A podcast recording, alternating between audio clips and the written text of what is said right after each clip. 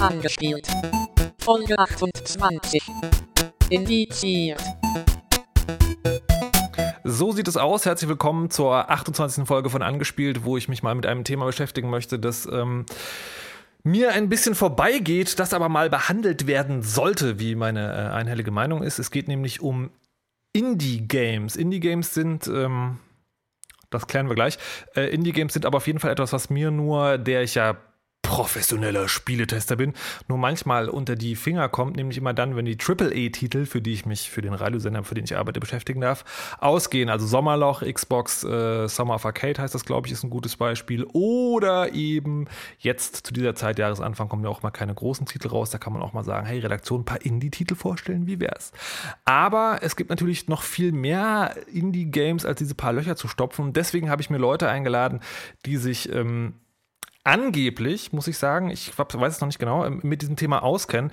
Sie arbeiten für das Blog, von dem ich eigentlich gedacht hatte, dass es diesen Podcast produziert. Das ist hier also im Prinzip nur so eine Notlösung. Superlevel heißt das Blog und äh, die beiden Leute die, Leute, die von dort kommen, sind Jeremy und Dennis. Hallo und guten Abend. Hallo. Guten Abend. Sehr schön. So, jetzt habe ich euch äh, einen großen Teppich ausgebreitet Ihr seid die Indie-Game-Experten, auf die das Land gewartet hat. Und ähm, also diesen Indie-Begriff gibt es ja auch in der Musik. Und da ist es ja immer ganz äh, auch heiß diskutiert, also im Sinne von äh, die Fans der einen in die Band sagen, die Fans der anderen in die Band, nein, das ist schon ausverkauft und ihr seid voll professionell. Gibt es eigentlich äh, eine klare Definition, was ein Indie-Game ist? Weil ich nehme es immer noch so wahr, das sind halt die kleinen billigen Spiele. Die kleinen billigen. Mhm. Okay. Ich glaube, da gibt es gar keine so, so, so genaue Definition, beziehungsweise wenn du, wenn du das fragst, dann machst du direkt so ein, so ein riesiges Fass auf, weil genau. niemand weiß wirklich, was zur Hölle das sein soll. Und ich glaube, so, was man am öftesten hört, ist, ähm, da sind Spieleentwickler, die keinen Publisher im Rücken haben, also kein EA, kein THQ, kein Warner. Und dann passiert es aber, dass die das doch haben. Okay, ja. aber sie aber sind trotzdem noch Indie. Das genau. ist halt dann Definitionssache und da wird sich also immer heftig äh, geprügelt in den Foren. Und eigentlich muss da jeder seine eigene Definition finden. Okay, also ähm, ein schönes Beispiel wäre wahrscheinlich äh, Trine 2, was ich jetzt gerade getestet habe, ähm, das ja von einem Indie-Entwickler ist, aber in Deutschland von DTP vertrieben wird. Also Beziehungsweise also von Atlus International. Okay. Atlus, das sind, wie, was haben die gemacht? Äh, Shin Megami Tensei. Genau, diese Reihe. Anime-Kram. Okay. Ähm, äh, das ist, natürlich, das ist aber natürlich auch so eine typische Expertenantwort. Ja, also, ja, es gibt keine Definition, die muss sich dann jeder selber. Lasst mich die Frage anders stellen. Ähm, wenn euch jemand sagt, es gibt da ein neues geiles Indie-Game, woran denkt ihr dann? Hm. Ähm, leider, leider 2D-Sidescroller, Pixel, ähm, Chiptune Soundtrack, genau. Äh, Puzzle, ganz viele Puzzle, inzwischen sehr viel First-Person-Puzzle, so wie Portal. Und 2010, äh, 2011 kamen ganz viele ähm, möchte gern Art Games und ganz viele mit, mit Silhouetten-Stil. Äh, Art Games, stimmt. Das Spiel über meine Mutter. okay, also ich, das, finde, ich wir, finde, wir sollten mal, wir sollten mal eine eigene Definition bringen. Ähm, und das ist jetzt wirklich mein, meine Meinung, was, was in, in ein Indie-Game ist. Mhm. Soll jetzt keine allgemeine Definition sein, sondern das denke ich, wenn ich an, an Indie-Games denke. Und zwar ähm, ein Spiel, bei dem es nicht um Geld geht. Also das entwickelt wird, nicht um Geld zu verdienen, sondern weil da jemand sitzt und dieses Spiel machen will, weil er eine Idee hat und eine konkrete Vorstellung, was er machen möchte und das dann umsetzt. Und zwar unabhängig von, von Shareholdern, großen Konzernen, Publishern, die irgendwelche Knebelverträge machen. So, und dieses, äh, äh, dieser Start gibt einem dann dem Entwickler sehr viele Freiheiten. Also man kann, und, und daher kommt das, dass Indie-Games dann meistens auch äh, als, als billig gesehen werden, aber in Wirklichkeit haben sie einfach sehr viele Freiheiten, was sie machen können oder, oder wollen. Also ob mhm. sie ob sie jetzt ein, ein Puzzle-Hybrid mit Plattformelementen bauen oder ob sie irgendwelche äh, Musik, Echtzeitelemente, egal was, was sie einbauen. Sie können es halt selber entscheiden. Und dabei kommen meiner Meinung nach oft interessantere Sachen bei rum. Und darüber reden wir. Das würde ich so unterschreiben. Also mit, mit Einschränkungen, mit Einschränkungen. Ich bin mir nicht sicher, wie das mit dem, mit dem Geld steht. Ich glaube, da, da, da möchte irgendwie auch jeder. Ja, ne, also es spricht nichts dagegen, dass das ne? Geld verdient wird, das meine ich ja. gar nicht. Ähm, ich meine äh, die, die Intention beim Entwickeln. Genau, dass da, dass da die, die, da eine, eine Idee dahinter steckt und dir niemand in die Idee irgendwie reinpfuscht mit, du musst Charaktere haben mit riesigen Brüsten, sonst genau. verkauft sich das nicht an die 16-Jährigen. Genau. Ich frage mich, ob mich diese, ob mich diese, ähm, diese Definition schon zufriedenstellt. Aber ich will euch erstmal äh, dahingehend entlassen. Die Frage ist, ob das wirklich immer umsetzbar ist. Was ist denn zum Beispiel, ähm, äh, also das bekannteste Indie-Beispiel aus dem letzten Jahr, was wahrscheinlich ähm, jeder schon mal zumindest gehört hat, ist Minecraft, würde ich sagen, oder? Mhm. Vermutlich, ja. Ist das Indie nach dieser Definition? Doch. Ja, doch. Weil da war jemand, der hat halt vorher bei irgendwelchen Flash-Websites gearbeitet, king.com, glaube ich.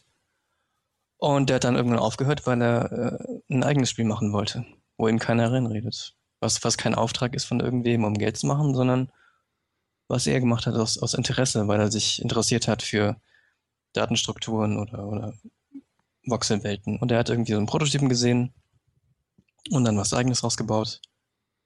Und es hat Leuten gefallen. Und dann hat er angefangen, frühe Versionen davon verfügbar zu machen gegen Geld. Und es wurde immer populärer und Minecraft.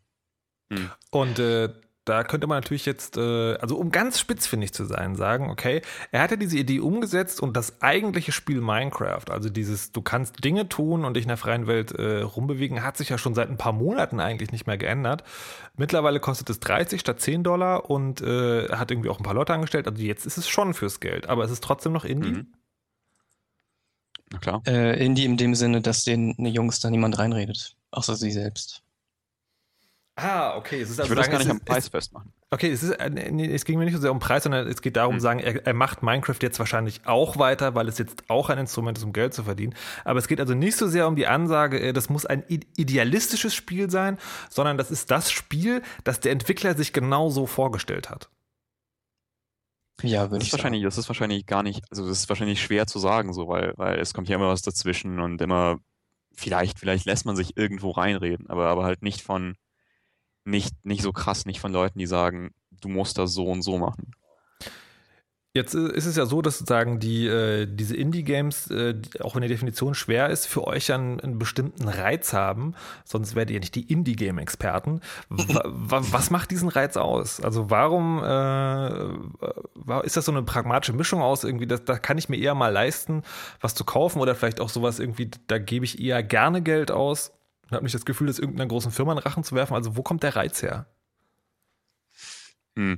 Also jetzt ehrlich gesagt, bei den ganzen äh, Spielen aus dem letzten Jahr ähm, war ich größtenteils so ein bisschen gelangweilt. Also die, die haben mir nichts gegeben, außer so, so ein bisschen Spielspaß. Weißt du, es war, es war, es hat Spaß gemacht, die zu spielen. Aber dann am Ende war da so, ja, kenne ich eigentlich alles. Redest du jetzt von den halt großen halt oder von den kleinen Spielen? Ich rede gerade von den großen Spielen. Okay. Von mhm. Skyrim, Portal ja. 2, Deus Ex und so. Sind wunderbare Spiele, die total viel Spaß machen und die einige Sachen total interessant machen. Aber dann letztendlich ist da, ist das halt eine, eine Wiederverwertung, eine Verfeinerung von sehr alten Ideen. Und sowas wie, wie, wie, wie Portal zum ersten Mal oder Nabacular Drop, auf dem das basiert hat, äh, basiert, basiert ist, ähm, das kommt halt relativ selten vor, dass es wirklich sowas Neues und, und, und, und Interessantes gibt in, in großen Spielen, halt nicht in Indie-Spielen. Dass dir wirklich irgendwie was, was, was Neues gibt, wo du sagst, wow, das, daran hätte ich niemals gedacht, dass das so möglich wäre. Das heißt, die, äh, auch wenn man sich da möglicherweise in den Abgrund von, äh, von, von billig produziertem Crap begibt, ist die Wahrscheinlichkeit höher, einen, einen Rohdiamanten zu finden. Kann man das so sagen? Mhm. Ja, vermutlich. Was ist denn dann jetzt, äh, um, um, mal ein bisschen konkret zu werden, in den letzten paar Monaten für euch, äh, ja, also gute Beispiele, also ein Beispiel dafür, warum es sich lohnt, sich für Indie-Games zu begeistern gewesen? Jeremy. Mm. Aha, so ist das. Gut, dann beenden wir den Podcast an dieser Stelle und ähm, ein gutes Beispiel äh, und ein sehr aktuelles Beispiel ist Super Cratebox. Ähm, das ist von Flambert, das sind so zwei Jungs aus äh, nicht Holland, sondern ich glaube. Äh, Dänemark? Nee, nee, nee, nee, nee, sondern Belgien. Belgien. Äh, glaube ich. Egal. Um, das haben die 2010 rausgebracht. Das ist so ein, so ein simpler Plattformer. Man, man springt irgendwie rum in so einem ein, ein Bildschirm großes Level. Äh, 2D, pixelig und sehr, sehr schnell und sehr ähm, schwer. Und das haben die umgesetzt jetzt auf iOS. Das ist hammerschwer. Und es ist hammerschwer, aber auch hammer, hammer geil, weil ähm, diese ganz, ganz, ich meine, das ist eine, eine, eine sehr alte Sache, aber dieses Spiel fesselt mich ungemein, weil ich Highscores knacken will. Also, das ist so ein, das ist so ein großer Motivator für mich, wenn ich, wenn ich gesehen habe, okay, Arne hat mich geschlagen, der hat irgendwie 100 Boxen mehr als ich gesammelt und ähm, dann spiele ich, bis ich seinen Highscore geknackt habe. Und zwar egal, ob mir die Daumen wehtun oder nicht. Und ähm, diese, diese Art von, von äh, Flow oder, oder Obsession, Auslösung, wie, wie man das nennt, ähm, die gibt's einfach nicht in, in, in sagen wir mal, AAA-Sachen. Also diese, natürlich kann ich, kann ich Sachen wie Skyrim oder so 100 Stunden spielen, aber im Grunde ist es nicht so, nicht so, mir, mir fehlt das deutsche Wort engaging, also ähm, also fesselnd oder? Ja, nicht, nicht so krass fesselnd. Also das ist, war, war für mich ein aktuelles Beispiel. Ich, ich meine, es gibt noch andere Sachen, die, die reizen, gerade bei Indie-Sachen, aber ähm, Du wolltest ein aktuelles Beispiel haben. Ja, das ist das, das Witzige finde ich zu sagen, ähm, das ist, glaube ich, auch gerade ein Titel, wo, wenn man den, äh, also ich sag mal, wir sprechen jetzt mal vom normalen Menschen, äh, wenn man den, den an die Hand geben würde, dann äh, würde der wahrscheinlich mehr sagen, ah, das ist ja so Buttonsteuerung auf einem Touchscreen und das ist nur so ein billiges Retro-Ding, das hat ja nur drei Level, das macht ja nur, da muss man gut sein und überhaupt. Ähm, ähm, bevor ja, ich also, bevor ich also Dennis frage, was, was für ihn sozusagen gerade der aktuelle Lieblings, würde ich von dir noch wissen, wenn jetzt jemand hinkommen würde und sagen würde so, ähm, Jeremy, deine komische Indie-Games-Macke so, ja, vielleicht ist es cool, aber ich bin echt skeptisch. Kannst du mir mal was empfehlen, von dem du annimmst, dass es äh, also auch einer breiteren Masse gefallen könnte? ich würde jetzt an Trine 2 denken zum Beispiel. Ist das, ist ja. Trine, ist das ein Indie-Game? Ähm, Doch, ja, könnte klar. man so sehen, ja. Warum nicht? Na, keine Ahnung, ihr seid die Experten, ich frage hier nur.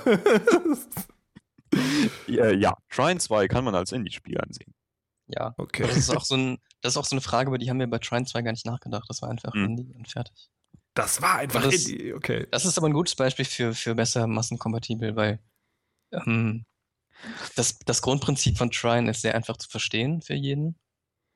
Es ist unheimlich, unheimlich polished, also die, die Steuerung ist geil und sieht wunderschön aus und das, das ist so ein Spiel, das kannst du auch irgendwie dem Spieler andrehen, der keine Ahnung hat. Oder den es auch im Grunde genommen nicht juckt, ob das Indie ist oder nicht. Der sieht dann einfach ein Spiel und das gefällt ihm und Ende. Witzigerweise okay. bei, bei Trine, ich habe ich hab vor ein paar vor ein paar Monaten habe ich mit äh, Petri Puro gesprochen, so einem äh, finnischen Indie-Entwickler. Und der hat früher bei Frozen Byte gearbeitet, die Leute, mhm. die Trine gemacht haben. Mhm. Und dem war das da eben überhaupt nicht Indie genug. Für den war das Aha. Tretmühle, Tretmühle, ähm, 9 to 5, ähm, Code und strikte Deadlines. Da hatte er keinen Bock drauf und aber der ist auch ein, so komische so, kostenlos Spiele. Der, der, der ist aber auch ein krasser Individualist. Das stimmt, ja. Muss man dazu sagen. Den kennt, kennt vielleicht jemand, äh, der hat äh, Crayon Physics erfunden, sozusagen, was dann tausendfach kopiert wurde. Mhm. Crayon, Crayon, Physics ist dieses, äh, ich mit einer Wachsmalkreide äh, male ich in einem genau. Level rum und erstelle so das Spiel eigentlich. Genau, das genau. Stammt, von, stammt von ihm. Okay nicht Indie genug im Sinne von, ja, okay, es ist, das ist auch schon wieder witzig. Ich meine, natürlich ist Indie-Spiele entwickeln auch Arbeit, oder? Ich meine, die romantische Vorstellung ist natürlich irgendwie, ja, der einsame Programmierer sitzt in einem Berg leerer Kaffeetassen und codet drei Tage durch und fällt bewusstlos um und mit letzter Kraft fällt sein Finger auf die Enter-Taste und das Spiel wird veröffentlicht. So ist es wahrscheinlich nicht, oder? Also ich meine, das sind, doch, das sind doch auch Firmen. Es sind kleine Firmen, aber es sind halt Firmen. Ja. Mhm. Zum Beispiel bei Petri Purho war es so, dass er seit Crayon Physics halt ein kleines Büro mitten im Zentrum von Helsinki hat und einen Mitarbeiter. Mhm. Und also so billig darf das wahrscheinlich auch nicht sein. Also irgendwann, von irgendwas lebt er halt. Und das ist halt der Erfolg von Crayon Physics. Und ähm, es ist, also für, für ihn ist es halt auch ein ganz normaler Job mit, mit morgens ins Büro gehen oder halt auch mal nicht und ein bisschen am nächsten Spiel arbeiten und das irgendwann mal veröffentlichen und dafür irgendwann Geld verlangen oder vielleicht auch nicht. Okay, Dennis, wie ist es denn bei dir? Dein Lieblings-Indie-Spiel, dein letztes Lieblings-Indie-Spiel? Mein letztes Indie-Spiel ist heute rausgekommen. Heute? Ja. Yeah. okay. Nämlich? welches. es heißt Dust Force und es ist unglaublich gut. Ähm, es geht darum, du bist ein Ninja-Hausmeister. gekauft, gekauft, gekauft, gekauft. Und wow. du musst Levels putzen. Okay. Und es sind halt Levels, die teilweise bedeckt sind von Laub, von Schleim oder von Staub. Und du läufst in so einer ähm, abgefahrenen Ninja-Anime-Optik, so ein bisschen wie, ähm, ich weiß nicht, so wie so, so, so kinetischer Anime, wie Cowboy Bebop oder äh, Samurai Champloo, sowas in der Art. Genau. Ähm, und putzt halt mit dem Besen oder dem Mop oder was auch immer die, die, die, ähm, den Staub weg. Und das, das Wichtige daran, du musst halt versuchen, das äh, in einem Schwung zu machen. Da ja, läuft so ein, so ein, so ein Kombometer rum. Im Grunde genommen geht es nicht darum, die Levels sauber zu machen, sondern um Parcours. Und, okay. und möglichst, möglichst äh, perfekt da durchzukommen. Wie steuert man das? Ganz normal mit der, mit der Tastatur oder mit dem Xbox-Pad. Und ähm, es ist halt ein bisschen schwierig am Anfang die Steuerung äh, rauszukriegen. Es ist so ein Spiel, das wirklich schwer ist, schwer zu steuern vielleicht, schwer am Anfang zu begreifen, weil du hast eine unglaublich äh, dichte Reihe an, an, an Moves, die du machen kannst. Du kannst eine Wand hochlaufen, du kannst die Decke hochlaufen, du kannst Doppelsprünge machen, du kannst in der Luft dich umdrehen und irgendwie wieder nach, nach hinten fliegen und sowas. Und das ist erstmal sehr schwer zu beherrschen. Und wenn man es irgendwie anfängt rauszuhaben, dann, dann, dann, dann kommt total, dann kommen total schöne Bewegungsabläufe zusammen. Wo du denke, durch den Level reitest und nie, nie wirklich anhältst. Das ist ein gutes Beispiel für, für ähm, diese Art von Belohnung, die man, die man erfährt, wenn man Sachen lernt oder wenn wirklich Sachen so eine Lernkurve haben, man nachher Sachen kann. Mm. Und, und das Spiel einen nicht vor allem nicht für blöd hält und man, man drückt einen Knopf und hat das Level durch. Und das ist natürlich ein total nutzloser Skill sozusagen. Es ist ein, der, der, der Skill in das. Ja, aber darum geht es ja bei Spielen. Genau. Und, und das vergessen halt auch vor allem dann die größeren Spiele öfter mal. Äh, ich wollte gerade sagen, ist das, ist das möglicherweise auch so ein, auch so ein Reiz an Indie-Spielen, dass die sich noch ähm, äh, die alten Sachen trauen? Also im Sinne von äh, den Spieler fordern, ihn mal sterben lassen, nicht irgendwie den Superhint. Ja, vor allem trauen. Also trauen ist, ist glaube ich, der, der Punkt. Weil ähm, in, in großen Produktionen, wenn da die Spieletester an irgendeiner Ecke hängen bleiben, dann ist es eine Katastrophe für die. Und die müssen da unbedingt äh, einen Hint einbauen, der dann einen Hinweis, der aufploppt in deinem hat oder hier folge dem Typen oder diese, diese Elemente, die man halt kennt. Mhm.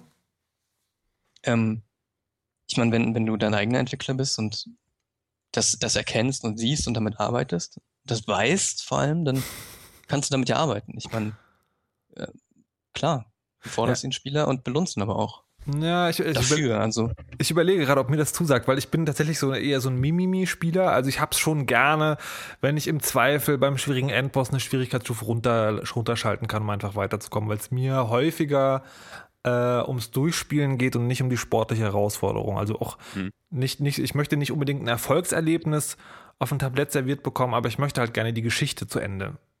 Hm.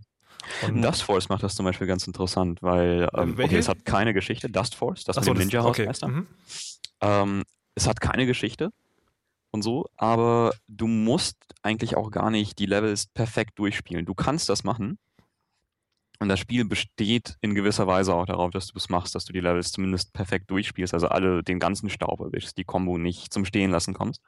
Und dann kannst du auch die schweren Level freischalten. Aber das ist es halt. Also de dein Erfolg wird mit noch schwereren Levels belohnt. So von wegen, Jetzt trau dich mal da dran. Das ist aber dann das ist so wie, ja. wie bei Flash Games, dieses irgendwie, äh, du musst, äh, du kriegst für die perfekte Lösung drei Sterne und wenn du 50 Sterne zusammen hast, äh, öffnet sich die nächste Welt. Das ist hm. übrigens auch ein Element in Super Crate Box. Äh, dein Erfolg wird mit schweren Levels belohnt. Ich habe es gehasst. Und, ja, aber das ist, das ist genau die, die Sache, über die wir reden. Also, ähm, es ist fesselnd und wenn, und wenn du halt gut bist, wirst du halt mit noch schweren Herausforderungen äh, gefüttert. Ähm, ist doch geil. Ich meine, das hat nichts dann nichts mit, mit Grinding oder so zu tun, sondern mit äh, Skill. Und okay, also, also Indie-Games sind und dürfen auch noch äh, Skill-Games bleiben oder auch Puzzler. Jetzt hat im Chat gerade jemand gefragt, ob World of Goo auch als Indie-Game zählt. Was würdet ihr sagen? Äh, ja, es ist sogar ein gutes Beispiel, weil ähm, die Jungs damit quasi reich geworden sind. ähm, die, die gehen in ihrem Blog sehr offen mit ihren Verkaufszahlen um und vor allem auch mit ähm, Piraterie und so. Mhm.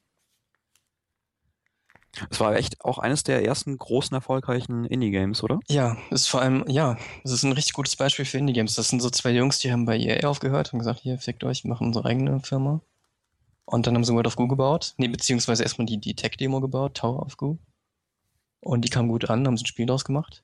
Das kam total gut an und dann haben sie es seitdem, also sie machen glaube ich auch seitdem nichts mehr außer nur auf gut portieren auf Android und, und iOS und äh, das wirkt ja schon manchmal so ein bisschen auch wie. Äh, wie ich meine, klar, Ding kann man jetzt vorwerfen, dass sie nur noch Geld verdienen wollen mit ihren Portierungen, aber. Äh, ich wollte gerade sagen, das ist so äh, dieses One-Hit-Wonder. Also ja. Äh, lässt sich natürlich ein bisschen weiter auswalzen, aber so, okay, eine geile Idee und die ist überall hin. Angry Birds. Ich meine, es spricht ja nichts dagegen. Ich spricht ja nichts dagegen, eine gute Idee, ähm, mehr Leuten ja. zu, zugreifbar, zu verfügbar zu machen, indem man sie einfach portiert. Da, ich mein, wo das gerade, wo mir es gerade durch den Kopf schießt, ist Angry Birds auch ein Indie-Spiel? Keine Ahnung. Ah, wir, wir uns aber auf ganz dünnem Eis gerade. Naja, also das ist, ist ja witzig. Also der Entwickler ist, ich weiß es nicht genau, aber ich vermute, es ist auch eher sozusagen so eine kleine Software-Schmiede. Ähm, aber bis der, Angry, bis sie Angry Birds gemacht haben. Aber, aber der, genau, aber so, der, der Hass auf dieses Spiel von den, von den Spielern, die gerne einen Zwicker tragen und dann wenig intellektuelleren Anspruch haben, ist ja schon groß. Also sozusagen ist, das ist, das ist schon noch Indie, ne? Man will es aber eigentlich nicht wahrhaben. Ach. Also, also ich in Finnland ist diese, diese, diese, geile Tradition, dass man zum ähm, Unabhängigkeitstag, äh, dass sich da alle wichtigen Leute versammeln im Präsidentschaftspalast und dann der Präsidentin die Hand schütteln. Mhm. Und der ähm, Marketingchef von Angry Birds war mit seiner Frau dabei und hat ihr ein Angry Birds Kleid gegeben. Er durfte nämlich seinen Angry Birds Hoodie nicht tragen. Aber dass der Mann, dass der Mann eingeladen wird zur, zur Präsidentin und so. Ja. Okay. Die okay. haben es geschafft. Also okay, das, aber Indie-Entwickler, die haben es aber geschafft. Ähm, was mir jetzt gerade auffällt, also die ganzen Titel, die wir, die wir so zusammengetragen haben oder die ihr so zusammengetragen habt, sind alle mehr oder weniger Tests. Also Tests der Geschicklichkeit, Tests der Ausdauer, Tests der Frustrationsstärke, meinetwegen auch Tests äh, des Rätselskills. Äh, können Indie-Games keine Geschichte erzählen?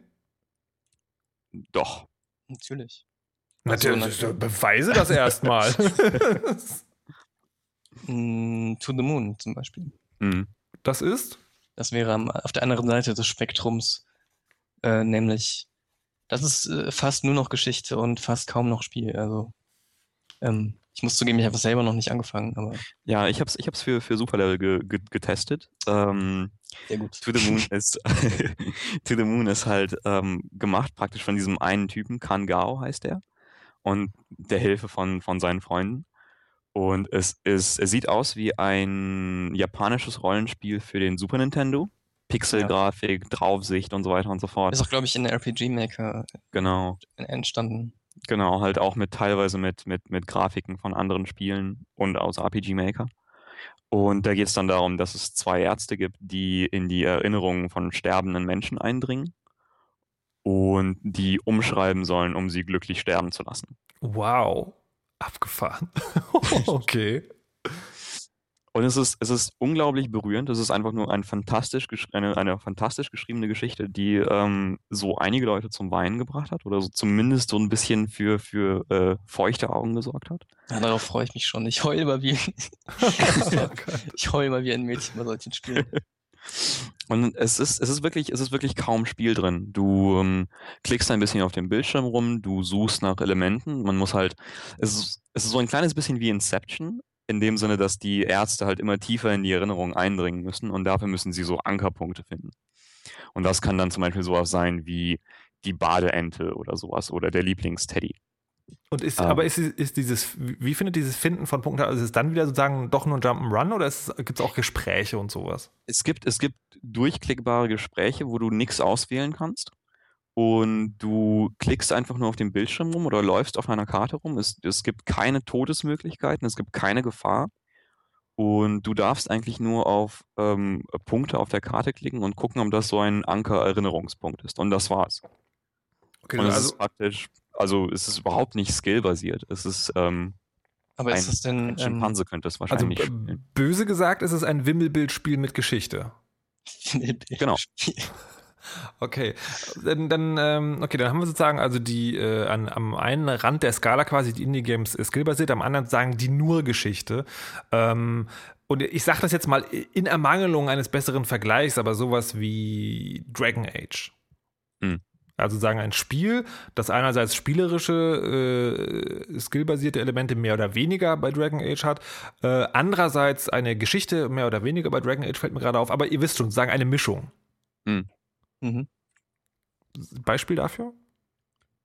Mhm. Aus, den, aus der Indie-Szene? Ja. Es gibt so viel. ähm, you can only choose one. Oh. oh Gott. Ähm, Nein, aber Braid, würde ich sagen. Mhm. Aber das ist ein zu einfaches Braid, Beispiel. Weil Braid, Braid ist aber auch, würde ich aber würde ich ja nicht hinsetzen. Also Braid, um das äh, kurz zu erklären, eines der wenigen Indie-Spiele, die ich auch gespielt habe, da war gerade mal wieder Sommerloch, äh, ist ein Jump'n'Run, wo man die Zeit zurückdrehen kann und das ja, auch. Es ist halt eigentlich muss. kein Jump'n'Run, sondern eher ein Puzzle und es ein Jump'n'Run-Puzzle. Story-Elemente drin, die einem aber erst dann am Ende klar werden, ja. was das überhaupt für einen Impact hat. Ja. Ist halt auch dann eher der künstlerische Ansatz. Also wer es durchgespielt hat, äh, weiß, was ich meine. okay, dazu gehöre ich nicht, muss ich gestehen. Break war mir zu schwer. Ich war zu dumm für die Puzzle. Ich habe äh, äh, es ist komplett mit, ähm, mit, mit FAQ durchgespielt um, äh, um die Story zu verstehen. Ich war total enttäuscht. Ich war total enttäuscht. Ja, okay, das, aber das glaube ich. Ja. Also, weil, weil der Reiz dieses Spiels ist ja natürlich sozusagen tatsächlich der, was ihr jetzt die ganze Zeit auch beschreibt. Der Reiz des Spiels ist es ja, das gelöst zu haben. Hm. Also während ich, also ich, ich bleibe jetzt mal wahrscheinlich auf absehbare Zeit einfach nur, weil es als Beispiel gut funktioniert bei Dragon Age. Dragon Age ist ja so, ähm, die Herausforderungen, die du hast, sind ja nicht wirklich schwer. Die sind ja sozusagen absehbar meisterbar. Also im Sinne von, äh, du musst nur die richtigen Voraussetzungen schaffen, dann ist es eigentlich alles kein Problem und du wirst halt belohnt, indem die Geschichte weitergeht. Mhm. Und, äh, und bei sowas wie Braid ist es ja gerade, du wirst damit belohnt, wie ich es vorhin gesagt habe, dass du diese Herausforderung geschafft hast und jetzt die nächste kommt. Aber mhm. also. Das ist halt der, der, der, typische, der Effekt von, von Puzzle Games, dass du ja. halt ähm, durch Nachdenken Sachen gelöst hast und dann mit, dem, mit der nächsten Herausforderung belohnt wirst. Pfui, nachdenken!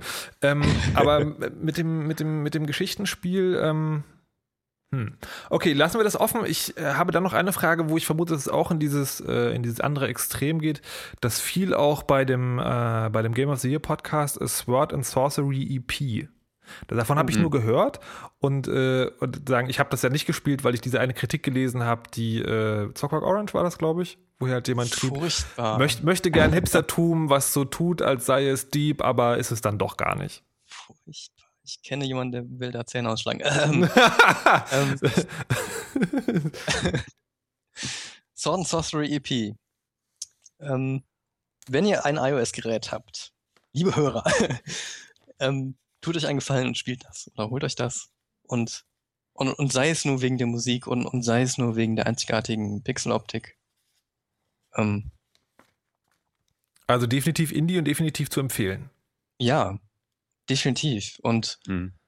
äh, scheißegal, ob irgendwelche äh, unreflektierten Leute das dann äh, als Hipster-Scheiße bezeichnen. Jesus, Contenance. Ähm, Jeder Game-Tester ist zu seiner eigenen Meinung entitled. Ja, aber das ist Quatsch. Also ich finde, das ist so also auf so eine dumme Art abwertend. Ähm, Ach, weißt du. So. Also, verstehst du, ja, also, naja, ich, ich weiß ja mal nicht. Also, das geht jetzt ein bisschen aus dem Gaming-Bereich weg, aber es gibt ja gerade äh, durchs Netz geistert diese neue äh, soziale To-Do-Liste. Und äh, das würde ich auch als bunte Hipster-Scheiße äh, abtun. Aber äh, es gibt halt doch Leute, die das toll finden. Und das ist halt auch okay, finde ich. Ja, natürlich ist es okay, etwas nicht gut zu finden, klar. Aber ähm, dann, dabei ist immer die Frage, ob man dann Grundaussagen trifft oder nicht. Man sagt, das ist, das ist scheiße oder ich finde das scheiße. Ah, ich finde, verstehe. Ähm, das nervt, wenn Leute halt wenn einem dann vorwerfen, dass man Scheiße gut findet. Ist das, ist das, äh, passiert das Indie-Games öfter? Dass denen dann gesagt wird, so, also ja. das, das, kann, das kann einem ja aber auf beide, auf beide Arten das Genick brechen. Das habe ich jetzt neulich gedacht beim Testen. Ähm, einerseits kannst du sagen, ach nee, komm, Indie-Game-Ramschzeug, geh mir weg! Und das mhm. andere, was du sagen kannst, ist so, ach komm, das ist ein Indie-Game, das verdient den Bonus, lass uns mal eine richtig geile Bewertung geben. Mhm. Werden Indie-Games ja, überhaupt das fair bewertet? äh, wie, wie hieß das noch? Indie, äh, Indie Mercy? Indie Mercy, genau. Sehr schön, Indie Mercy, I like. Also, also, dass man sagt, ja, komm, das ist Indie, die, die dürfen das, die dürfen schlecht sein. äh, nee, das, das ist auch Blödsinn. ja, das ist auch Blödsinn, weil es, es gibt genauso gut äh, unheimlich schlechte, beschissene, behinderte Indie-Games, die irgendwie so, so dumm sind und schlecht, dass man sich an den Kopf fasst und denkt, oh Gott, womit verplempere ich hier meine Zeit? ja, aber das ist auch so ein, so ein, so ein, so ein schwerer Spagat, oder? Ich meine, wenn du, wenn du äh, Spieleentwickler bist und so, und wenn man jetzt sich mal die, die größere Spielekultur anschaut und so, wo jetzt, wo jetzt es irgendwie wichtig ist, Call of Duty zu spielen und so und das geil gefunden wird und das neue FIFA oder so. Und dann kommt jemand an mit einer, mit einer dicken Hornbrille und einem, und einem Pullover, wo Rentiere drauf sind und sagt, hey, ich habe ein Spiel gemacht und da geht's um, ähm, um eine schwangere Frau und es geht um, um, um Gefühle und so und ich möchte damit meiner Mutter danken. Und ähm, es geht halt um, um sowas. Und es wird gemacht durch total innovative Puzzle, Dimensionsshift-Mechaniken. Und dann kriegst du halt zu hören, das ist prätentiöser Bullshit. So, wo, warum, warum kann ich denn jetzt nicht irgendjemanden abknallen? Was soll denn das? Was, was mir gerade einkommt, ist, also mal abgesehen davon, dass, äh, bei, dass ich spätestens bei Whatever Shift-Technologien sagen würde, ja, ähm, äh, ob, ob nicht äh, bei den Hochpreisspielen äh, der hohe Preis tatsächlich als so eine Art Qualitätsfilter den Fan zumindest vor Crap schützt. Also ich vermute mal, es gibt genauso viel Crap im Hochpreissektor wie im Indie-Sektor, ähm, obwohl vielleicht auch ein bisschen weniger, weil der nicht zutage kommt. Aber ähm, du als Fan erfährst du einfach viel schneller, ob ein Spiel scheiße ist, weil sich die Leute viel schneller aufregen, wenn sie 60 Euro aufgegeben haben und nicht 10. Mhm. Ja. Das stimmt, ja. Ja, das, das Problem hatten wir auch ähm, bei, einem, bei einem anderen Thema, nämlich mit Review-Codes äh, oder, oder Rezensionsexemplaren. Inwie inwiefern?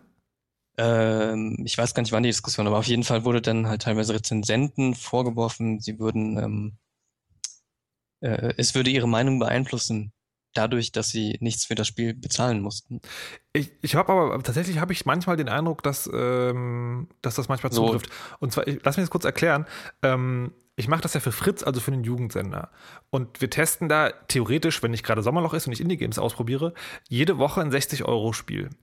Ähm, und ich stelle mir jetzt halt nicht vor, äh, dass die Leute jede Woche 60 Euro ausgeben, sondern dass die diesen Game-Check nicht als die einzige Wahrheit benutzen, aber doch als Orientierung, ob es möglicherweise okay ist, dieses Geld zu versenken. Und es, es ist mir manchmal so gegangen, dass, äh, dass ich Spiele unter diesem Gesichtspunkt einfach abgewertet haben. Also ich habe es ja eh nicht so bezahlt, sondern es gibt irgendwie so Daumen hoch, ist halt unbedingte Kaufempfehlung, Daumen zur Seite ist so, okay, Fans des Genres angucken, der Rest kannst du bleiben lassen. Ähm, Daumen runter, irgendwie totale Grütze. Und, äh, und ich tendiere halt dazu, wenn ich diese Aussage, also es ist echt 60 Euro wert, nicht treffen kann, dann halt eher schon mal zu sagen, das ist jetzt nicht so ein geiles Spiel. Und mhm. äh, das ist mir zuletzt zum Beispiel bei Star Wars so gegangen, als ich gesagt habe, ähm, das ist sozusagen polished als MMO aber es ist ein völlig über, überholtes und eigentlich auch zu teures Abo-Modell, was die da fahren. Plus, sie bringen keine wirklichen Neuerungen. Also ich kann das Spiel nicht guten Gewissens jedem empfehlen. Aber wenn du die Reviews liest, geil! Star Wars! Das ist schon ja, ein bisschen komisch. Vermutlich ist das sehr subjektiv. Ja, also man und ich kann, mir das schon, da, ich kann mir das schon vorstellen, dass es, äh, dass es, dass der Review-Code das beeinflusst. Also, dass du da sitzt und sagen dir, und sagen das nicht im Nacken hast. Du hast halt nicht gerade die 60 Euro aus deiner Brieftasche genommen, die bezahlt, sondern du hast das Ding halt einfach installiert. Ja. Und dann muss es dann schon so schlecht sein, dass du dir um die verlorene Lebenszeit Gedanken machst, damit du halt richtig fies drauf kommst. mhm. und sagst, prätentiöse Hipsterkacke. Ja, das ist halt so ein Problem mit, mit kognitiver Dissonanz. So, man hat 60 Euro ausgegeben, also kann das doch gar nicht so schlimm sein. Stimmt. Sonst nee, sonst, sonst, ja, sonst quasi müsste man ja ähm, zugeben, ja, dass man eine schlechte Entscheidung gemacht hat. Ja, das stimmt. Das, das, okay. Das heißt also, im Prinzip ist der Computerspiel an sich dazu verdammt, Spiele geil zu finden. Ja, vermutlich. Ich meine. Okay. Sonst, sonst würden wir sie ja nicht spielen. Dann, äh, dann würde dann würd ich sagen, hm. dann ist das ein guter Punkt, äh, um, um den Blick sozusagen von der Definition in die Zukunft zu wenden und äh, mir von euch erzählen zu lassen, ähm, für was ich 2012. Nee, was. Warte, die Formulierung, sie ist in meinem Kopf, vielleicht kommt sie raus. Ihr werdet mir jetzt sagen, was ich 2012 geil gefunden haben werde an Indie-Games. Ich möchte ja gleich zu Anfang betonen, Legend of Grimrock habe ich schon gesehen. also nicht das Spiel, sondern ich weiß, dass es das gibt. Dungeon Crawler, äh, Ach, rundenbasiert, aber doch auch wieder irgendwie Echtzeit und äh, sieht sehr, sehr, sehr ja. flüssig aus. Das ist ein echt schönes Sehr Projekt. gespannt. Mhm.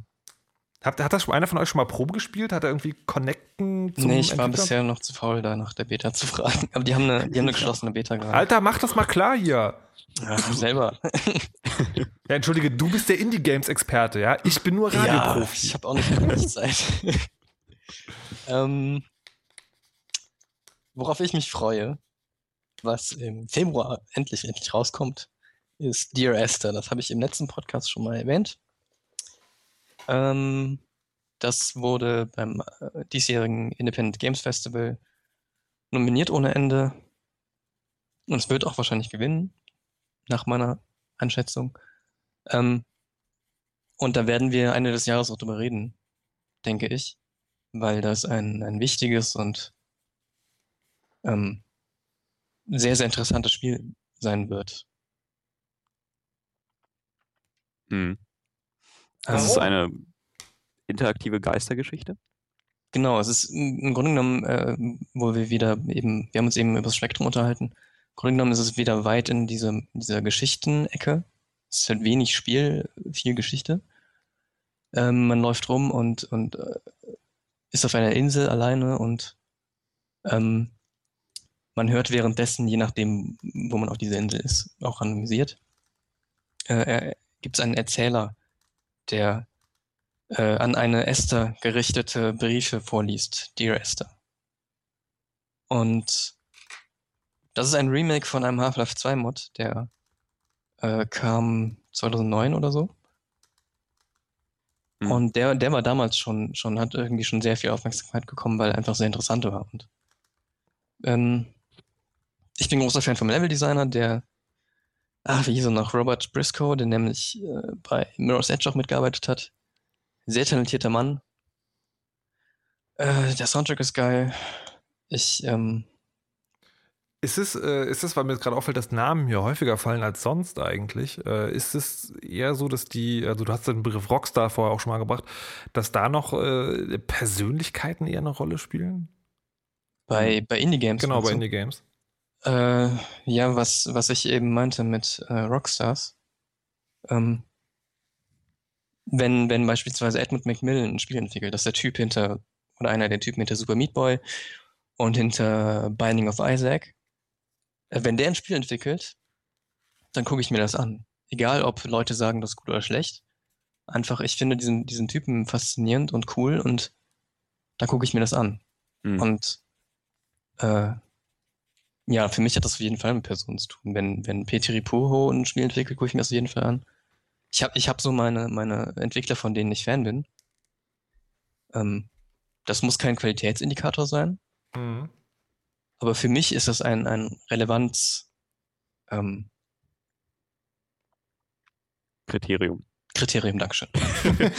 Aber die Menschen sind auch, sind auch alle, alle sehr viel zugänglicher. Also wenn du, wenn du jetzt irgendwie eine Interviewanfrage stellst an äh, die Entwickler von, äh, ich weiß nicht, Assassin's Creed oder sowas, dann darfst du, dann darfst du ein Dokument abschicken mit ein paar Fragen und dann wird das, dann wird das dir irgendwann nach einer Woche zugeschickt mit Antworten die dann gefiltert sind durch PR, durch den Producer und so weiter und so fort und wo dann halt in jedem Satz du rauslesen kannst, so wegen. We ja, are super excited about the new technologies we managed to ja, genau. break genau. into this game. Genau. Und halt auf der anderen Seite kannst du halt die Leute auf Twitter ansprechen und äh, denen genau, gratulieren fürs geile Spiel und die sagen, ja cool, danke, schön, dass dir gefällt. Du kannst halt Ed McMillan auf Skype anrufen und dann, und dann redet ja. er mit dir über äh, darüber, was er scheiße findet und so. Und du so, ja, pff, Roguelike-Leute sind voll kacke, sind voll die Nazis. genau. so, ja, schöne Aussage. Okay. Ähm, was wird uns 2012 denn noch erwarten? Wir haben jetzt äh, bis jetzt. Ja, nur... Dennis, du bist dran. Genau. Ähm, ich freue mich ein kleines bisschen auf Torchlight 2. Das ist ein kleines bisschen dämlich. Oh, das habe ich voll vergessen. Das ist, das, ist, das ist voll okay. Es ist ein, ein äh, Sequel, eine Fortsetzung zu Torchlight, ähm, einem äh, Diablo-Klon. Und das, das ist ein, äh, ein, ein, ein extrem guter Diablo-Klon. Es ist ein lustiger Diablo-Klon, wo du Haustiere hast, die dein Zeug in die Stadt bringen und es verkaufen. Und du kannst und, angeln! Und du kannst ja, deine. Denen du, denen du Fische zu essen geben kannst, die verwandeln sich in ein Monster. Und ich freue mich irgendwie nur sehr, sehr, sehr, sehr, sehr stark drauf, weil das so ein Spiel wird, das ich mit Freunden zusammenspielen kann.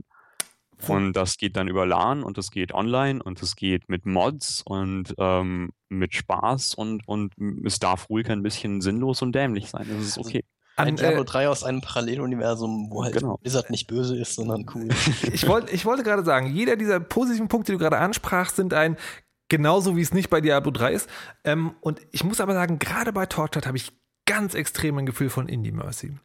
Ich habe den ersten Teil gespielt mhm. und ich war auch super begeistert, weil es einfach sozusagen lange kein gutes Diablo mehr gab. Ähm, und werde den Eindruck aber nicht los, dass das irgendwie nice ist, hm. dass die aber nicht da rankommen. Und ähm, hm. ich, ich kann es selber nicht in Worte fassen. Ich habe mal eine sehr, sehr schöne Review gelesen, wo jemand gemeint hatte, ja, irgendwie stimmt es alles, aber ich habe, wenn ich das sehr lange gezockt habe, noch mehr als bei Diablo das Gefühl, ich hätte Lebenszeit verschwendet. Hm. Und das ist ein Gefühl, das kann ich äh, zu einem gewissen Punkt nachvollziehen. Und ich freue mich eigentlich auch auf Torchlight 2. Ich bin mir aber fast sicher, dass ich lieber Diablo 3 spielen werde, auch wenn Blizzard evil ist. Ich weiß ja nur, dass, dass, dass meine Freunde eher Torchlight 2 spielen, weil die arm sind. Und dann, und dann können wir das zusammen spielen und so. Das ist das die, die Sache, die Sache bei, bei, bei, bei dämlichen Spielen. Ich meine, Torchlight ist, ist toll und lustig und so, aber es ist halt auch ein bisschen dumm.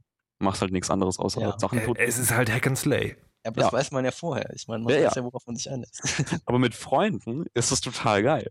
Ich fand Borderlands auch total super. Und oh, Borderlands aha. ist auch, ist auch urdämlich und so. aber aber war, war voll gut. Wir haben das zu viert gespielt und dann über ähm, so über Kram geredet. Mal schön. 100 okay. Stunden lang oder so. Ja, das kenne ich wiederum nur von World of Warcraft. So dieses, das Spiel wird so sehr zur Nebensache, dass es so im Prinzip so eine Art äh, Skype-In ist, wo man äh, ja, sich zusammenfindet, um über Dinge zu sprechen. Ja, ob das jetzt so eine positive Sache ist, ich, ich freue mich trotzdem drauf. Aber was, was, was, was vielleicht noch ein bisschen innovativer ist, ist Monaco. Oh ähm, ja. Monaco Aber ist ein, ja. Wer weiß, ob das dieses Jahr kommt. Ja, stimmt. Aber wie, wie, wie Monaco, wie Monaco oder? Genau. Ja. Und was? Das ist ein Heist-Simulator. Es ist ein, ein, ein Raubzug-Simulator. Ah, super okay. interessant. Es ist mit so, einer, mit so einer Draufsicht, sehr stilisiert, sehr lustig, sehr bunt. Und äh, ihr spielt halt, also es ist halt mit bis zu vier Leuten spielbar und äh, jeder spielt einen, äh, einen Experten-Einbrecher in einem, in einem Crack-Team, das versucht, Diamanten zu klauen. Und da gibt es dann den Hacker, der die Kameras ausschalten muss und den, den, den Prügler, der die Wachen überwältigt und so. Und das ist, ähm, es sieht sehr toll aus. Ich habe es nie gespielt. Nee, es ist ich, ja auch noch längst nicht raus. Ich meine, Andy genau. Schatz, Andy Schatz, das von dem, von Andy ja. Schatz, der ist ja dafür bekannt, dass er ähm, quasi einen Prototypen gebaut hat und damit der IGF gewonnen hat. er hat irgendwie in vier Wochen das Prototyp zusammengeschraubt, weil er das geil fand und eingereicht und gewonnen. Und das ist dann nie erschienen, oder wie? Oder das nee, nee, er arbeitet Ding? halt immer noch dran. Ach so, okay. Ähm, das, ist, das erinnert mich, ist, ist das dann also Echtzeit, man macht das oder ist das so ein Ding, wo man planen muss und dann läuft das automatisch ab? Nee, das ist dann tatsächlich in Echtzeit. Also, also dieses Planungstool gab es ja mal für einen Amiga oder so. Mhm. Das waren noch Zeiten. da waren alles Indie-Games. Egal. Ähm, jetzt habt ihr den IGF erwähnt. Ja. Jetzt müsst ihr ihn auch erklären. Independent Games Festival ähm, jedes Jahr im Rahmen der Games Developer Conference in San Francisco findet das statt. Weiß nicht, jetzt seit zehn Jahren oder so. Keine Ahnung. Ist auf jeden Fall das 14. dieses Jahr. Ähm, das ist selbst organisiert. Inzwischen hat, haben die dicke Sponsoren. Äh, es gibt eine Jury. Man kann sein, sein Spiel als Entwickler einreichen gegen eine Gebühr von 90 Dollar, glaube ich. 95 ähm, Dollar sogar. Ja. For real? Ja, ja. Mhm. Da kann ich ja gleich App Store-Entwickler werden. Ja. das ist auch einer der, einer der Kritikpunkte da. Entschuldigung. Ähm, und äh, IGF zeichnet sich vermutlich dadurch aus, dass es hierzulande kein Schwein kennt, aber sehr wichtig ist durchaus für die Szene und auch als, als Indikator für, für, sagen wir mal, Indie-Qualität. Also das ist so ein Ding, äh, wenn, wenn Indie-Entwickler nominiert wird beim, beim IGF, dann klaut, klatscht er sich sofort das äh, Banner auf die Website, so hier, ja, ich wurde nominiert. Voll gut. und ähm, sollte man ein Auge drauf haben. Also Beispiel World of Good zum Beispiel hat auch gewonnen bei JF, oder? Äh, äh, ich glaube, man könnte auch. sagen, es ist so ein bisschen das Kann für Spiele. Ja, genau, genau. Und ähm, sollte man, also das ist für uns immer cool, weil ähm, es ist ein, ein geiler ähm, Überblick über die Szene, wo, wo, wo sich gerade hinentwickelt wird und ähm, nach schön nach Kategorien sortiert und ich finde es geil. Wo, wo, waren wir? wir, waren, wir waren schon mal im IGF. Ähm, ich frage mich dann gerade die, äh, ich habe den IGF letztes Jahr, glaube ich, sogar mitbekommen. Da gibt es doch relativ viele Preise, oder? Äh, ja, Kategorien Excellence in Visual Art und Excellence in Audio und er hat mich ein bisschen an Bambi erinnert. Seamus McNally Grand Prize und hm. ist es äh, Award für Minispiele und sowas. Ja, genau sowas da, da, da geht einiges, das ist dann fast schon wieder ein bisschen Verramschung. Ähm, mhm. Wo man aber sozusagen dranbleiben wird, vielleicht kann man ja da nochmal eine Sendung zu machen zu irgendwie IGF-Gewinnern. Ähm, könnt ihr aber selber auf jeden Fall dranbleiben. Den Link werde ich auf jeden Fall auch mit in den Blogpost zu dieser Sendung schreiben. Wo ihr übrigens auch, wo ich das gerade mal sagen kannte, kommentiert monoxid.de. Ähm, mm, mm, mm, ich weiß, was ich nach der Aufzeichnung mache. Nämlich? Kommentiert. Sehr gut. Ähm, ja, sorry. Wo, wo wir gerade bei, ähm, bei, bei Verramschung waren, Verramschung von Preisen, ist. Äh, Nee, ich muss noch mal kurz zurückspulen. Letztes, letztes Jahr war ja, ähm, sozusagen ein, der weiß ich nicht, ob gutes Jahr für Indie-Spiele, aber auf jeden Fall war nicht schon ein bisschen präsenter, also so präsent, dass ich Anfang des nächsten Jahres gedacht habe, hey, vielleicht könnte man mal ein Angespiel zu Indie-Spielen machen. Also da ging schon irgendwas. Woran lag das? Lag das an dieser vielbeschworenen, im Netz verbreitet sich alles viel weiter oder gibt es bessere Spiele, mehr Entwickler? Was, was ist da passiert? Also viel dazu beigetragen haben die Indie-Bundles die, das bekannteste darunter und das erste, glaube ich, auch das Humble Indie Bundle. Mhm. Das in unregelmäßigen Abständen immer mal wieder organisiert wird. Das ist so ein Ding, ähm, man kann den Preis selber bestimmen und man kann aufteilen, ob das nach Charity geht oder zu den Entwicklern oder zu den Machern vom Bundle. Und sind ein paar Indie-Games drin, halt für Ramschpreise. Kann, dadurch, dass man den Preis selber bestimmen kann, kann man halt sagen, okay, ich zahle nur 50 Cent für Spiele, die eigentlich insgesamt 60 Euro kosten würden. Und oh. Das hat viel zur Popularität beigetragen letztes Jahr, aber es war auch problematisch. Hm. aber, aber die, die, die, Bundles, die hm. Bundles haben aber auch gelebt von, ähm, oder leben auch, auch von, den, von den großen Namen, also den in Anführungszeichen großen Namen, die das halt in, ab 2007 oder so eben nach, nach oben geschwommen sind, so wie, wie, wie, wie, wie John Blow und so. Ja, ja. Ähm, Braid, Super Meat Boy, die ganzen Sachen, die dann so die Zugpferde sind für die Szene irgendwo. Also ist es sozusagen, haben diese Bundles auch so gut funktioniert, weil es ein paar mehr gute Titel gab? Ja, und hm. weil es, denke ich, also ich finde, eins der, eins der Hauptelemente von den Bundles war, da ist kein DRM, also kein, kein, kein blöder Raubkopierschutz bei, der dich nervt. Äh, du bist nicht an Steam gezwungen, sonst kannst du, sondern kannst du die Spiele da selber sofort bei denen runterladen. Ähm, es gibt die für alle Plattformen, darauf achten die stark, dass, dass die Spiele für Windows, Mac und Linux verfügbar sind. Ähm, und das ist sehr ehrlich. Also das sind halt, die, die sagen halt ganz genau, äh, was die dir andrehen wollen und was, was sie dir nicht andrehen. Ich denke, das, das war sehr ähm, attraktiv für die Leute. Also das, hm dass wenn ich was sehe, wo halt keine dicke Firma hintersetzt, die mir irgendeinen Scheiß andrehen will oder meine Daten verkaufen, sondern einfach nur Jungs, die sagen, hier, wir haben, wir haben uns was überlegt, wir verkaufen Indie-Games und du kannst den Preis, den du zahlst, selber bestimmen und an irgendwelche äh, Organisationen verteilen, wenn du möchtest. Das stimmt, es gibt um, ähm. diese, diese Schieberregler irgendwie an, den, an die Entwickler des Spiels, an die Organisatoren ja, also dieses ich, Dings und an irgendwie Charity. Ich denke, dass, ich, genau, Charity. Ich denke, dass da der, der oder für mich das Coole daran, dass äh, diese, diese Ehrlichkeit dahinter. Mhm. Jetzt äh, ist es gab ja mehrere Bundles, also tatsächlich mittlerweile so viel, dass ich den Überblick verloren habe. Ähm, und ich frage mich, ob das nicht auch eine Gefahr ist für, für Indie-Games, weil ähm, der, der Spieler an sich ist ja faul und möchte gern serviert bekommen. Und jetzt mhm. hat er sozusagen auf der einen Seite schon, also die Xbox-Spieler haben zum Beispiel diesen Xbox Summer of Arcade, wo ja auch sozusagen eher die kleinen Spieler sind, auch große Entwickler dann dabei, aber da gibt es halt die Chance, an so eine Spiele ranzukommen. Dann gibt es diese In Indie-Bundles, die äh, gab es dieses Jahr zwei, kann das sein? Humbles?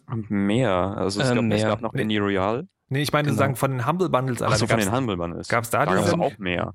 Also es gab neben den eigentlichen Bundles gab es noch dann entwicklerspezifische Humble Bundles. Okay. Das Humble also, Frozen Byte Bundle gab es und aber ist das dann, läuft man nicht Gefahr, sozusagen, okay, dann setzt sich die Masse doch nur wieder hin und, äh, und die, die Indie-Game-Szene läuft in Gefahr, sozusagen immer im Hinblick auf, wir möchten in dieses Bundle rein äh, produzieren? Ja, das war die Problematik, die ich eben angesprochen habe. Nämlich, ja, du hast als Spieler, der du dir Spiele kaufst, hast du dadurch das Gefühl, ähm, ein bisschen verarscht geworden zu sein. Nämlich, Beispiel, ich, ich bin irgendjemand, der hat sich gerade auf Steam Super Meat Boy gekauft für 10 Euro. Und eine Woche später sehe ich, oh, das ist in irgendeinem Humble Bundle jetzt drin und dann kriege ich noch vier andere Spiele für 1 Euro. Das ist völlig blöd, natürlich, sowas zu sagen, sowas sich hinzustellen und, und Entitlement äh, irgendwie raushängen zu lassen und sagen, hö, ähm, blöd, ich wurde verarscht, aber äh, das ist ein Riesenproblem, denke ich, dass, dass die Leute äh, dann von den Indie-Games erwarten, dass sie in einem Bundle vorkommen und erwarten, dass sie dann irgendwann für Ramschpreise ver verballert werden und dann auch ähm, Sachen eventuell nicht kaufen für 10 oder 15 Euro, sondern einfach ein bisschen abwarten bis zum nächsten in, bis zum nächsten Steam Sale, bis zum nächsten großen Humble Bundle oder ähm, Mhm. Ich, ich bin gespannt, äh, in welche Richtung sich das jetzt noch drehen wird. Ob, ob die Leute irgendwie zunehmend abgefuckt sind oder ob die Bundles sich irgendwie beruhigen. Also gerade die Humble Bundle Jungs, die werden für dieses Jahr auf jeden Fall, haben die schon jetzt bestätigt, die planen einen richtigen äh, Humble Store, also ein, ein Ding für Indie-Entwickler, ähm, ein, eine, sagen wir mal, Oberfläche zum Verkaufen von Indie-Games, unabhängig von Bundles. Ein Indie-Steam? Hm. Indie genau, eine Art ja, nicht unbedingt Indie Steam, das ist ja, wenn wir von Indie Steam reden, müssen wir an Desura, ähm, müssen wir von Desura reden, das ist nicht so krass, sondern ich denke, die, die machen das einfach über eine Website. Also nicht so mit eigenem Client, sondern. Also sowas wie Good Old Games. Genau, du hast irgendwie ein, ein, für du hast ein Widget für Spiel X und das kannst du, dann hast du drei Buttons für Google Checkout, für PayPal und für äh, Amazon, wie heißt das? Amazon äh, Collect, Geld, irgendwas. Ja. Amazon Geld. Genau, Amazon, Amazon Geld. ähm, so werden wir ja. das machen. Also ich habe ich hab, ähm, vor einer Weile so, einen interessanten, äh, so ein interessantes Interview mit den Leuten von Valve äh, gelesen, die ja Steam machen und die zum Beispiel äh, Jeremy auch in die Indie-Kategorie schieben würde. So ein bisschen. No, naja, no. das, das ist nochmal ein extra Punkt. Nicht so laut, Leute. Ne, da würde ich aber doch gerne nochmal drüber reden.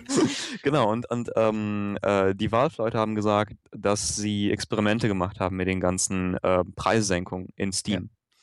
Und da ging es dann darum, dass sie mal versucht haben, den Preis um 25% runterzusetzen von, sagen wir mal, Counter-Strike oder sowas. Ich weiß nicht, was das Spiel genau war. Ähm, und dann haben die geguckt, ja, die Verkäufe sind, also der, der Profit ist ungefähr gleich geblieben. Dann haben sie es um 50 Prozent gesenkt und haben geguckt, ja, es ist immer noch verhältnismäßig genauso viel. Ähm, und dann haben sie aber äh, den Steam Sale gemacht, also halt ein großes Event mit ganz viel Promotion, ganz vielen Bildern und bunt und hübsch und klick und so. Ähm, und gesagt, jetzt ist es super Steam Sale, es gibt ganz viele Spiele im Sonderangebot und es gibt dieses Spiel für phänomenale 75% reduziert, nur jetzt, nur heute, wow! Und ähm, dann ist es plötzlich, sind plötzlich die Umsätze phänomenal gestiegen. Und seitdem machen die das in unregelmäßigen Abständen, so dass es sich immer noch nach einem, nach einem Event anfühlt. Hm. Und machen damit, glaube ich, ganz gut Kohle. Wie finde, jetzt zum Beispiel mit, mit Portal. Ich finde das super interessant, weil das ist ja in, in starkem Gegensatz zu den Kritikern von, vom iOS App Store, hm. die ja sagen, das sind Dumpingpreise und da kann ja keiner von leben und das ist alles furchtbar und scheiße und Apple ist böse. Ähm, das ist völliger Quatsch, weil, weil die, die Leute zahlen halt im Endeffekt mehr und es, es verkaufen sich auch mehr Spiele. Und gerade Valve hat, ähm, hat ein Interesse daran, äh, dass möglichst viele ähm, Spiele verkauft werden. Und, und sei es nur zum gleichen Profit im, im Endeffekt. Ähm, das Ergebnis ist nämlich, dass sie dann einfach mehr Spieler haben, denen die dann auch mhm. Hüte andrehen können. Beispielsweise. jetzt, musst du ein bisschen, jetzt musst du ein bisschen erklären, was mit den Hüten auf sich hat, weil das kennt, glaube ich, nicht jeder. Ja, es ist vielleicht ein dummes Beispiel. Egal. Ähm, in, in Team Fortress 2, das haben sie irgendwann äh, äh, auf Free-to-Play äh, umgeschwenkt, ähm, gibt es dekorative Items, die man sich kaufen kann. Beziehungsweise die man auch in-game finden kann oder, oder sich selber bauen. Äh, ganz genau weiß ich nicht, ich spiele es nicht, ehrlich gesagt. Ich spiele es gelegentlich. Aber die haben halt auch dann gesagt, okay, hier, wir bauen uns einen, einen, einen Workshop daraus und können sagen den Spielern hier, ihr habt die Möglichkeit, euch selber Hüte zu bauen, zu entwerfen in euren 3D-Editoren, was auch immer. Und ähm, irgendwer hat mal letztens die Zahlen geschätzt, die, die Valve alleine mit diesem, diesem Ding macht. Also alleine äh, mit, mit, dem, mit dem Workshop, das, wo Leute sich Hüte bauen und verkaufen, äh, das wird auf 6 Millionen Dollar geschätzt. Also Leute teilweise leben davon, dass sie virtuelle Hüte bauen. In, wait, wait, wait, okay, ich verstehe jetzt das. Du kannst als Spieler hingehen, einen Hut bauen und, und den verkaufen über Steam. Ja, ja, und der wird dann eingebaut als Item ins, ins Spiel. Okay. Und also es ist ein, ist ein Beispiel. Ich weiß nicht, ob es jetzt so gut funktioniert mit ähm, und diese Hüte können dann für echtes Geld gekauft werden, wovon dann natürlich irgendwie ein Prozentteil an Valve geht. Ja. Ja. Und ich glaube, die Hüte werden auch gekauft und andere Sachen. Ähm, das meinte ich mit, mit ähm, Wert und, und Interesse von Valve. Also je mehr Spieler, desto, desto cooler. Hüte. Genau. Also ich meine, da, das ist halt das, was die Leute, was die Leute schnell aus den Augen verlieren, wenn sie, wenn sie sich beschweren über Dumpingpreise oder über, über, über Free-to-Play Geschichten. Ähm, die Sachen bewegen sich einfach woanders hin. Hm. aber jetzt um mal, um mal zum, zum, zum Humble Bundle zurückzukommen. Die Sache ist nämlich die, ich glaube, wenn, wenn da dieser Event-Charakter flöten geht und so, wenn man dann nicht mehr denkt, wow, da ist ein cooles Bundle mit geilem Scheiß drin und ich muss mir das unbedingt holen, sondern uh, schon wieder ein Bundle, wie halt letzte Woche mit neuen Spielen drin, die ich schon alle habe aus dem vorigen Stimmt, das, das haben wir vergessen zu erwähnen, die sind meistens zeitlich begrenzt. Also mhm. die sagen hier, für 14 Tage gibt es jetzt folgendes Bundle und danach mhm. nicht mehr. Und das ist auch schon durchaus ein, ein, ein Reiz davon. Ja. Sorry. Aber vor allem als jetzt, als jetzt äh, letztes Jahr, so äh, Ende letzten Jahres Indie Royal gestartet ist, so dass das andere Bundle-Ding, das jetzt groß ist, ähm, da hatte ich auch echt das Gefühl, dass es wirklich jede Woche ein neues Bundle gab. Ja, in welchem Rhythmus haben die das gemacht? 14 Tage, ne? Ja, zuerst 14 Tage, jetzt ist es irgendwie alle, alle, irgendwie jeden Monat oder jetzt alle paar Monate. Hm. Und da, ich weiß nicht, jetzt wenn man sich mal die, die Verkaufszahlen von denen an, anguckt, dann sind halt immer irgendwie 30.000. Aber es wird nie, nie größer oder sehr, sehr selten größer. Es ist halt immer konstant. Ich glaube, da ist halt dieser, dieser Event-Charakter weg. Hm. Also ich finde es problematisch, weil ich, weil ich da auch schon längst in dem Bereich bin, dass ich mir mehr Spiele kaufe, als ich spiele. Was, was völliger Wahnsinn ist, was auch bei Steam so bescheuert ist. Ich habe irgendwie, ich möchte gar nicht wissen, äh, wie viele von, von den Spielen ich nie auch nur installiert habe. Das ist so hm. doof. Aber Stimmt. halt, ich verdiene halt unheimlich Geld damit. Ich kann es denen eigentlich nicht vorwerfen. Eigentlich bin ich, bin ich selber schuld. So. Du bist dein eigenes Indie-Game-Opfer. No! Aber jetzt noch mal ganz kurz, warum, warum ist Steam denn, äh, nee, Steam oder Valve? Wer von beiden ist Indie und warum? Äh, ach, da, da werden mich jetzt Leute wieder hassen für. Ähm, ja, natürlich, prätentiöse Hipster-Scheiße, aber erzähl. Ja, ja, ja. ähm, das ist mir irgendwann aufgefallen, als, ich weiß nicht, bei der vorletzten Diskussion, was ist Indie, was ist nicht Indie. Und da ist mir aufgefallen, okay, Valve ist eine Firma, ähm, äh, die wird privat von Gabe Newell und noch wem, die, die gehört denen. Mhm. Da sitzt kein, da sitzen keine Shareholder dahinter, sondern die Jungs, so die, die machen, was sie wollen. Und ähm, das, dieses, dieses Machen, was sie wollen, hat sich dann für mich schon, schon sehr nach Indie-Territorium angefühlt. Und Natürlich kann man denen vorwerfen, dass sie auch Entscheidungen nach Geld treffen und so, aber Ähm, ich mache das so, ich, ich mache das auch nicht immer zu sagen, haha, ich habe eine eigene Meinung, Steam ist, äh, Valve ist Indie, sondern einfach, äh, mir ist aufgefallen, ähm, Valve ist, ist keine, keine gewöhnliche AAA-Firma. Das könnte man über Blizzard aber auch sagen. Ja, aber die sind in dem Sinne nicht gewöhnlich, dass die 13 Millionen Subscriber für World of Warcraft haben und dadurch, dass sie so viel Geld haben, machen können, was sie wollen. Und, mhm. Oder sich fünf Jahre mehr Zeit lassen für Diablo 3, weil sie es nämlich polieren wollen bis zum geht nicht mehr. Klar ist das auch eine Art von, von wir machen, was wir wollen, aber äh, da ist dann bei den Designentscheidungen beispielsweise, die bauen ja, bauen ja diesen, diesen Item-Shop ein. Gegen echtes Geld, was sie dann ja den, aber, den Kram. Wait.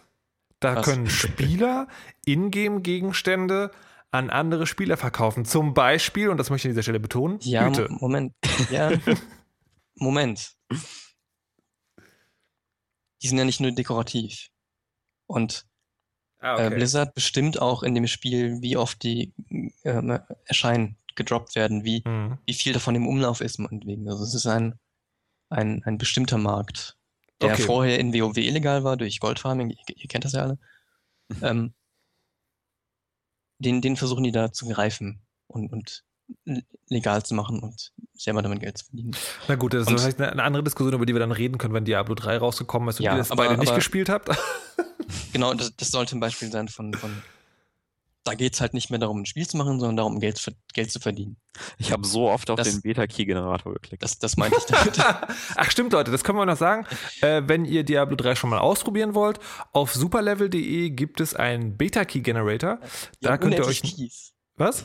Genau, unendlich viele Keys. Also äh, ihr, eure Freunde, wann auch immer, wer immer spielen will, superlevel.de ist die Adresse. Einfach mal irgendwie Diablo 3 angeben.